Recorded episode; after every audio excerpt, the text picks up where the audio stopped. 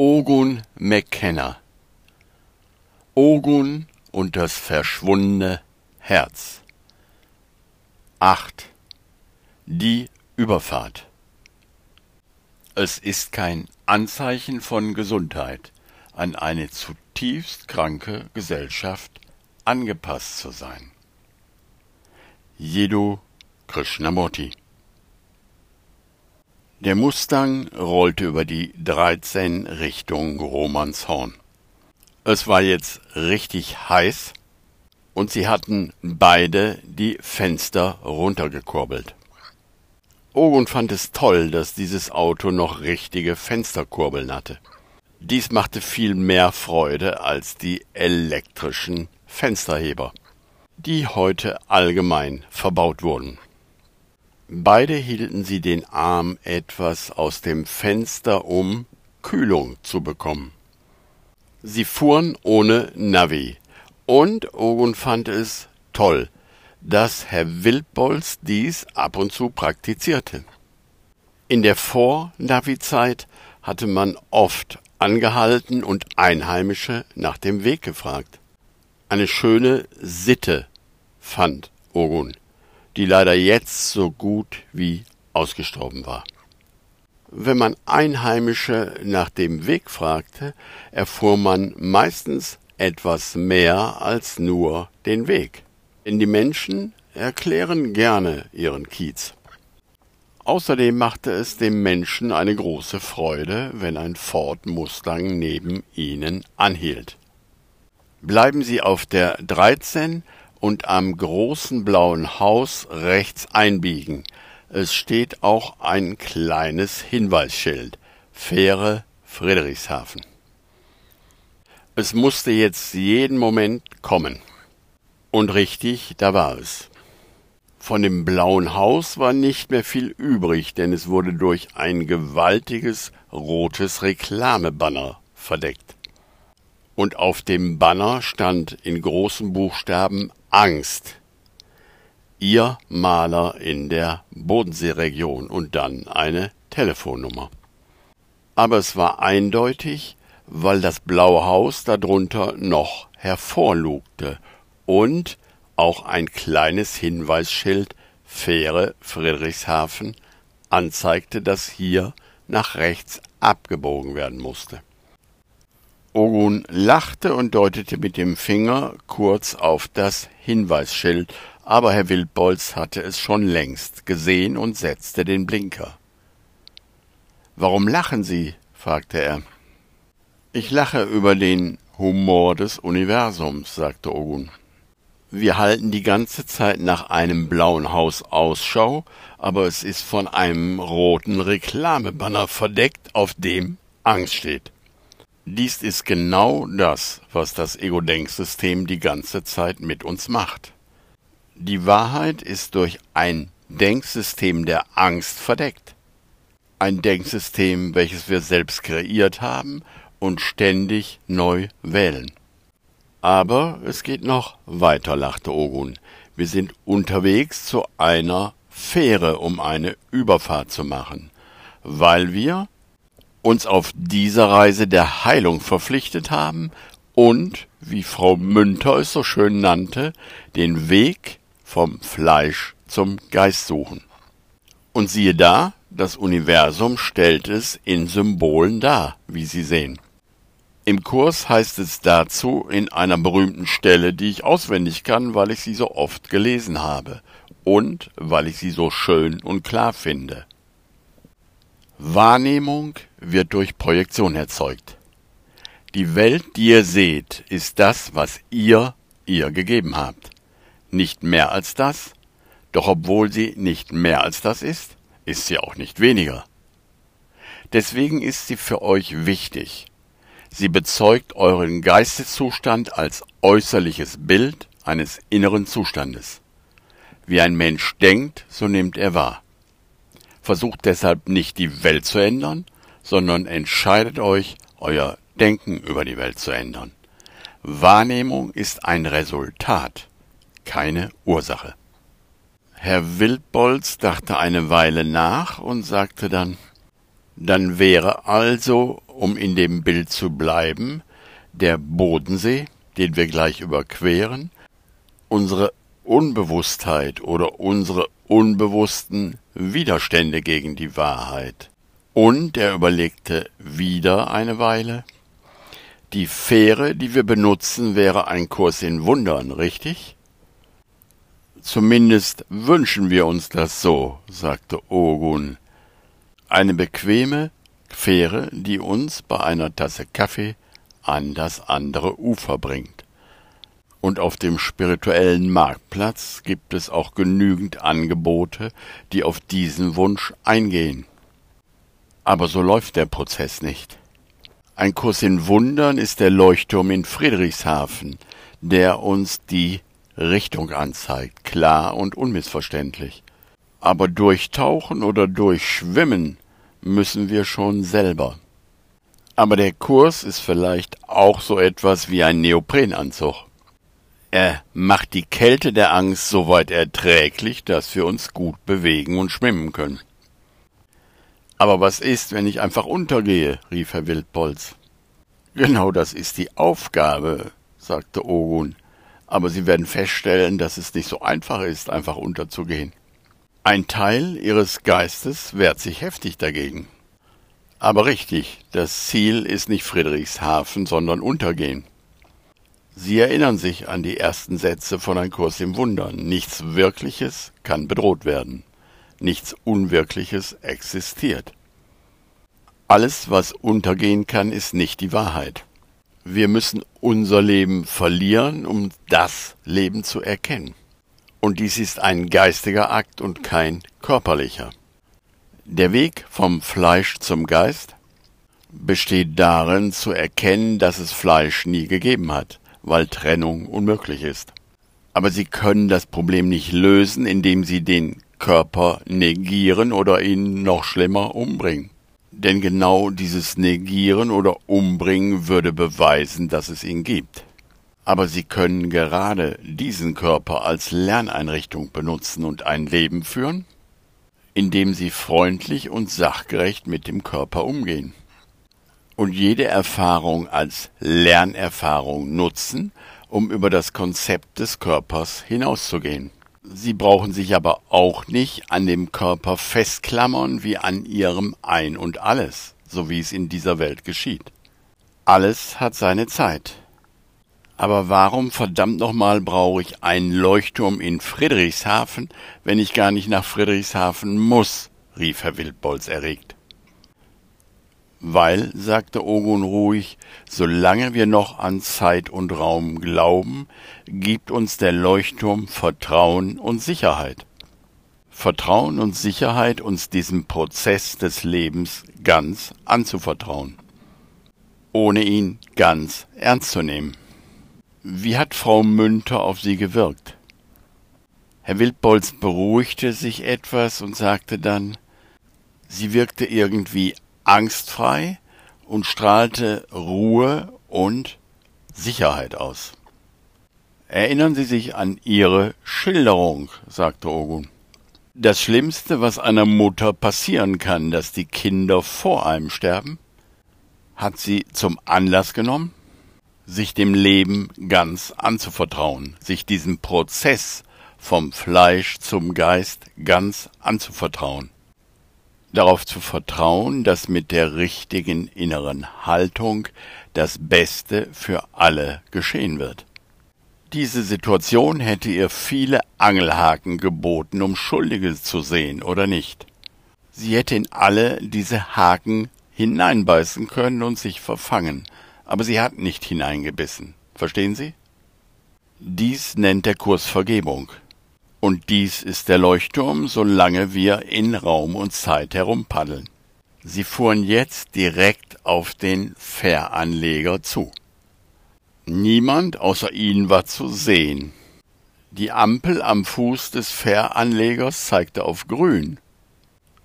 Aber es war offensichtlich, dass wenn sie weiterfuhren, ins Wasser fahren würden. Also hielten sie an und warteten. Nach einer Weile kam aus dem Gebäude links von ihnen ein rundlicher Mann in der Uniform des Schweizer Zolls. Er schlenderte gemütlich auf sie zu, lächelte und sagte dann auf Hochdeutsch, denn als Zollprofi hatte er natürlich zuerst auf das deutsche Nummernschild geschaut. Die Ampel zeigt zwar grün, aber ich würde an Ihrer Stelle nicht weiterfahren, weil Sie dann nasse Füße bekommen. Die Fähre kommt in zwanzig Minuten. Er lachte, tippte sich an die Mütze und schlenderte gemütlich weiter. Sie stiegen also aus und vertraten sich etwas die Beine. Das Zollhäuschen war geschlossen, und ein Automat und eine Tabelle forderten einfach dazu auf, selber auszurechnen, was es zu verzollen gab und ein entsprechendes Ticket zu ziehen. Herr Wildbolz deutete auf den Automaten und sagte, eine Botschaft aus einer besseren Welt, einfach auf Ehrlichkeit setzen. Gute Idee, finden Sie nicht? Ja, sagte Ogun, toll. Gib die Gabe, die du selber von anderen erwartest. Und du wirst in einer guten Welt leben. Hier hat jemand die Funktionsweise des Geistes verstanden. Bravo. Die Fähre kam und viele Fußgänger, Radfahrer und auch einige Autos verließen sie. Dann war der Weg frei und da die Ampel E auf grün stand, fuhr Herr Wildbolz los. Es war eine kleine Autofähre, auf der etwa zehn Autos Platz hatten. So stand der Mustang jetzt ganz vorne und schaute mit seinem Kühlergrill Richtung Friedrichshafen. Eine nette Schweizerin kassierte 25 Euro für die Überfahrt und Herr Wildbolz ließ Fenster und zwei Türen offen, damit die Hitze sich nicht im Auto stauen würde. An der Reling stand eine Mutter mit ihrem etwa achtjährigen Sohn, und dieser schaute bewundernd auf das Auto. Herr Wildbolz nickte der Mutter lässig zu, deutete auf das Auto und sagte Setzt euch ruhig rein während der Überfahrt, wenn ihr Lust dazu habt. Der Junge strahlte. Wirklich? fragte die Mutter. Natürlich, sagte Herr Wildbolz, es ist doch nur ein Spielzeug für kleine und große Kinder. Dann gingen sie aufs Oberdeck und Ogun sagte, ich gebe einen Kaffee aus. Heißt das, grinste Herr Wildbolz, er erscheint nicht auf der Spesenrechnung? Genau das, sagte Ogun. Suchen Sie uns schon mal zwei schöne Plätze direkt an der Reling. Als Ogun mit den Kaffees kam, sah er, dass Herr Wildbolz zwei schöne Plätze im Halbschatten erwischt hatte. Sie saßen da und tranken ruhig ihren Kaffee, während die Fähre ablegte. Von oben hörten sie, dass der Junge im Mustang Motorengeräusche imitierte, um sich in seinen Traum als Mustang-Fahrer richtig einzufühlen. Sie sehen, sagte Ogun, jeder versucht seinen Traum hier so realistisch wie möglich zu machen. Lila oder das große Spiel besteht daraus, sich einzubilden, das Absolute könne sich als zwei erfahren, als Subjekt und als Objekt. Das ist die erste Spaltung oder Bewusstsein.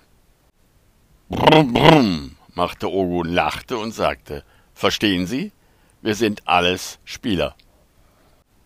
Ja, ich verstehe, sagte Herr Wildbolz, aber wir haben uns im Spiel verloren, oder nicht? Nein, sagte Ogun, wir können uns nicht verlieren. Wir weigern uns aber im Spiel sehr wohl, Illusionen anzuschauen und sie als solches zu erkennen. Er schlug den Kurs auf, blätterte eine Weile und las dann laut. Ich wiederhole, nichts von dem, was du tust oder denkst, wünscht oder machst, ist nötig, um deinen Wert zu begründen. Dieser Punkt steht außer in Wahnvorstellungen nicht zur Diskussion. Dein Ego steht nie auf dem Spiel, weil Gott es nicht erschaffen hat. Der reine Geist steht nie auf dem Spiel, weil er ihn schuf. Jede Verwirrung an diesem Punkt ist eine Wahnvorstellung und keine Form von Hingabe ist möglich, solange dieser Wahn andauert. Ogun klappte das Buch zu und sagte, Hingabe ist nur möglich, wenn wir das Wahre als wahr und das Falsche als falsch erkennen. Wir sind durch hunderte Filme, Serien, Romane darauf programmiert worden, Hingabe als ein Tun zu sehen. Aber Hingabe ist in erster Linie eine Haltung und kein Tun. Es ist die Haltung der hundertprozentigen Akzeptanz dessen, was ist. Aus dieser Haltung mag dann ein Tun entstehen, wie wir bei Frau Münter gesehen haben. Aber zuerst geht es um eine Haltung. Ogun schlug die Lektion 135 auf und las laut vor. Was könntest du nicht akzeptieren, wenn du erkennen würdest, dass alles, was geschieht, alle vergangenen, gegenwärtigen und zukünftigen Ereignisse sanft von dem einen geplant sind, dessen einziges Ziel dein Bestes ist. Vielleicht hast du seinen Plan missverstanden, denn er würde dir niemals Schmerz anbieten. Deine Abwehrmechanismen haben allerdings verhindert, dass du seinen liebenden Segen auf jedem deiner Schritte leuchten sahst, den du je getan hattest. Während du Todespläne geschmiedet hast, führte er dich sanft zum ewigen Leben. Ogun schlug das Buch zu und sagte, es war diese Haltung der Hingabe oder der absoluten Akzeptanz, die Frau Münter so stark machte und die es ihr ermöglichte, den Prozess vom Fleisch zum Geist zu gehen. Sie vertraute darauf, dass es in jeder Situation und also auch in dieser für sie so schmerzhaften eine beste Lösung für alle gibt. Und in dieser besten Lösung für alle hat sie sich nicht an den Wahnsinn angepasst, im Gegenteil. Sie hat ihre Wissenschaft ernst genommen und dem großen Jungen, der alle terrorisieren will, einmal kräftig in den Hintern getreten. Als Herr Wildbolz ihn verständnislos anguckte, fuhr Ogun erklärend fort. Wissen Sie, die Wissenschaftler und insbesondere die, die an den Rockzipfeln von Regierungen und großen Konzernen hängen, glauben gerne, das Recht zu haben, alle um sie herum zu terrorisieren. Zum Beispiel allen Menschen Masken aufzusetzen oder alle zu Organspendern zu erklären oder ihre Sichtweise von Tod allgemeinverbindlich zu machen oder Menschen mit öffentlichem Druck dazu zu nötigen, sich mit ihrem Impfstoff, den sie in ihren Labors zusammengekocht haben und den sie gerne ausprobieren möchten, impfen zu lassen. Sicher, die Schulmedizin kann ein paar gute Dinge, Blinddarme rausnehmen, Knochen zusammenschrauben und auch die Notfallmedizin. Aber gibt ihnen das das Recht auf eine Monopolstellung?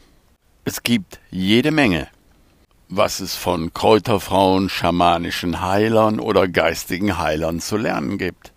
Und warum, bitteschön, zahlt meine Krankenkasse keine Heilung beim Schamanen? Heißt es nicht, wer heilt, hat recht? Und Ogun lachte. Der große Junge auf dem Schulhof ist doch nur groß, weil er ein paar Mal sitzen geblieben ist. Verstehen Sie? Die Wissenschaft kümmert sich immer nur um das Objektive aber sie fragt sich niemals, wer überhaupt das Subjekt des Erkennens ist. Wer ist es denn, der die ganzen Beobachtungen macht? Wer ist es denn, der Heilung sucht?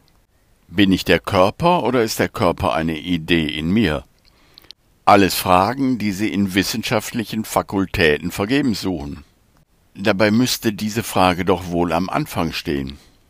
Und was ist, wenn sie am Anfang steht? Und Frau Münter zeigt uns, was das bewirkt.